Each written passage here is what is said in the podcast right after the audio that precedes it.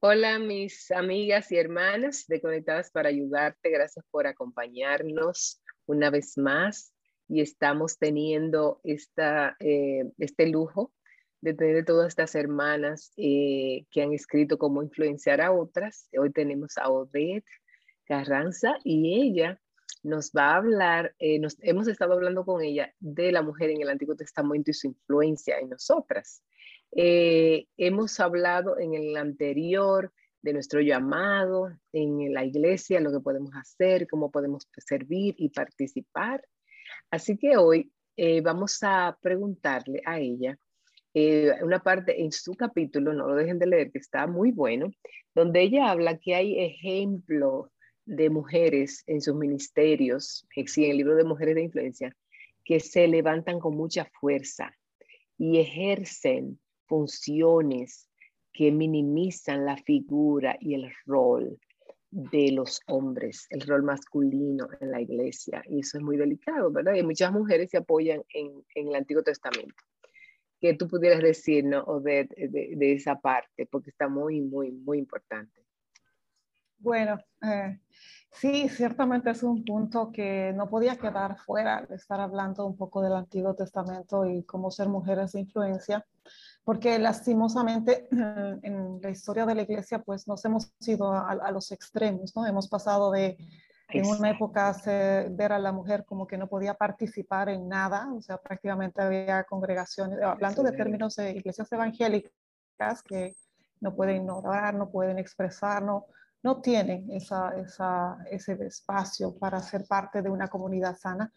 Entonces se pasó a, un movimiento en el cual la palabra empoderamiento de, la mujer se empezó a usar, pero no tanto por darle un lugar a ella, sino por ponerla por encima del hombre, en tanto en el, en el ambiente secular, pero también en el ambiente eclesiástico. Entonces por eso vemos este ministerio tan fuerte de mujeres pastoras con un, un enfoque a, levantar mujeres en, un servicio y en un rol por sobre los hombres, ¿no? Entonces, creo que en cualquier área, cuando vamos en contra de lo que Dios ha establecido como su diseño, vamos a cometer errores y al final el resultado nunca puede ser óptimo. Una enseñanza tergiversada teniendo, termina siendo una, una mentira que, que destruye vidas, que, que daña. Y fue breve, pero simplemente yo quise, quise ponerlo como, una, como parte de, para que tengamos eh, claro que hay esa lucha y como mujeres que queremos por la palabra debemos saber reconocer el lugar que Dios nos ha dado, uh, sentirnos uh, gozosas por el rol que Dios nos ha dado y con mucha responsabilidad por donde estamos puestas. Correcto. Ajá, sí, me gustó cómo mencionas estos extremos, Odette, porque yo he visto que es un patrón. Generalmente las personas que han vivido en esta opresión de no, no hables, no digas, no opines, no pienses, eh, tienden a irse al otro extremo del péndulo y decir, a mí nadie me va a decir qué no opinar, Dios por eso me dio un cerebro y empieza eh, por este rencor, o sea, originado por este rencor o este maltrato, que sí es real, no podemos negarlo, empieza esa desesperación por demostrar. Yo también he escuchado a personas eh, decir, es que si nosotras no nos levantamos, ellos no hacen nada. Entonces, yo creo que es lo que quizá han visto en sus hogares o en sus iglesias. y, y, es triste porque Vilma y yo lo mencionamos varias veces aquí ¿Cómo, ¿Cómo, alguien va a tomar su lugar si lo estás ocupando tú? ¿Cómo alguien va a tomar el timón si tú quieres tener el timón? Entonces, qué importante punto, Vilma. Sí, ese es uno de, las, eh, de los dos puntos que menciona mucho Uwe Gruden y John Piper en el libro de la feminidad bíblica. Él habla de que eh, el feminismo bíblico, que es diferente a la feminidad bíblica, el feminismo no bíblico, la feminidad bíblica, quiere buscar el control de la casa y de la iglesia. El control de la casa y del púlpito. Realmente son como dos, eh, dos direcciones. Pero eh, eh, otra cosa que queremos poder continuar contigo es el servicio, como dije, que está en cada página. O sea, cómo podemos influenciar a la mujer ese sirviendo. Y un personaje que tú tomaste para, me encantó, como tú tomaste a Débora, eh, y cómo usaste que ella servía en la iglesia. Este, y entonces es lo que usan las mujeres para decir, no, es que ella era eh, lo que estamos hablando ahora. ella, ella, había tomado el, eh, minimizaba la figura masculina. Eh, por ejemplo, ese es un ejemplo clásico que todo el mundo busca muy rápido, pero ¿cuál era realmente el rol de Débora en, en, esa, en su historia? Sí, yo creo que para entender realmente la intención es darnos cuenta cuán mal interpretada ¿no? es ella como figura. Yo creo que no, no, nunca fue su intención que con los años nosotros viéramos ministerios que se llamen así, pero no por el deseo de servir, sino por el deseo de sobresalir. Ah, debemos entender que, que, Débora viene de una, de una época muy difícil, vienen de 20 años que como pueblo están siendo uh, oprimidos pero esos, esos años a ella no, no le impiden tener una, estar en una relación con Dios. Vemos una Débora que ante todo es una hija de Dios, es una persona que cree, es una persona que busca a Dios. Y por tanto, la soberanía de Dios para un tiempo y para una situación muy específica, Dios, Dios la llama. Dios le hace un llamado y Dios le encarga una misión. Y entender que eso viene orquestado por Dios, a pesar de, de, la realidad de ella, a pesar de sus debilidades, nosotros debemos ver eso, ¿no? O sea, Dios le plació usarla como menciono en, otros, en, las otras mujeres, Dios le plació usarla a ella para que eh, haga un rol de apoyo para que un hombre en su momento fuera el que traiga la victoria. No es Débora, no es el hombre, es Dios usando las herramientas que Dios entiende. Entonces nosotros confundimos lo que Dios, lo que Débora hizo y no vemos a Dios detrás. Dios, eh, Débora realmente mostró un, carácter, un carácter primeramente de, eh, temor. Ella no, se, ella no se enorgulleció con el llamado que, que iba a tener, no hizo la amonestación con orgullo, como con prepotencia, con, nunca vemos en sus palabras que está minimizando el, el, mensaje que tiene, sino su propósito es animar, es recordarle que... Me encantó esa parte. Es muy difícil saber confrontar y alentar. Cuando tú hablas del carácter, estudias el carácter de Débora, eh, que ella lo, eh, Oder lo hace en, en cuatro, eh, lo dividió en cuatro partes el tercero, el saber confrontar y alentar, o sea, el balance. Eh, eso se necesita mucha gracia para eso, como, como el versículo que dice con gracia y misericordia, con sabiduría. Entonces, sí, háblanos más de eso, confrontar y alentar. Sí, em, ella estaba viendo una verdad. Creo que cuando Dios te muestra una verdad, independientemente de donde estés, hay una responsabilidad de llevar con gracia esa, esa verdad.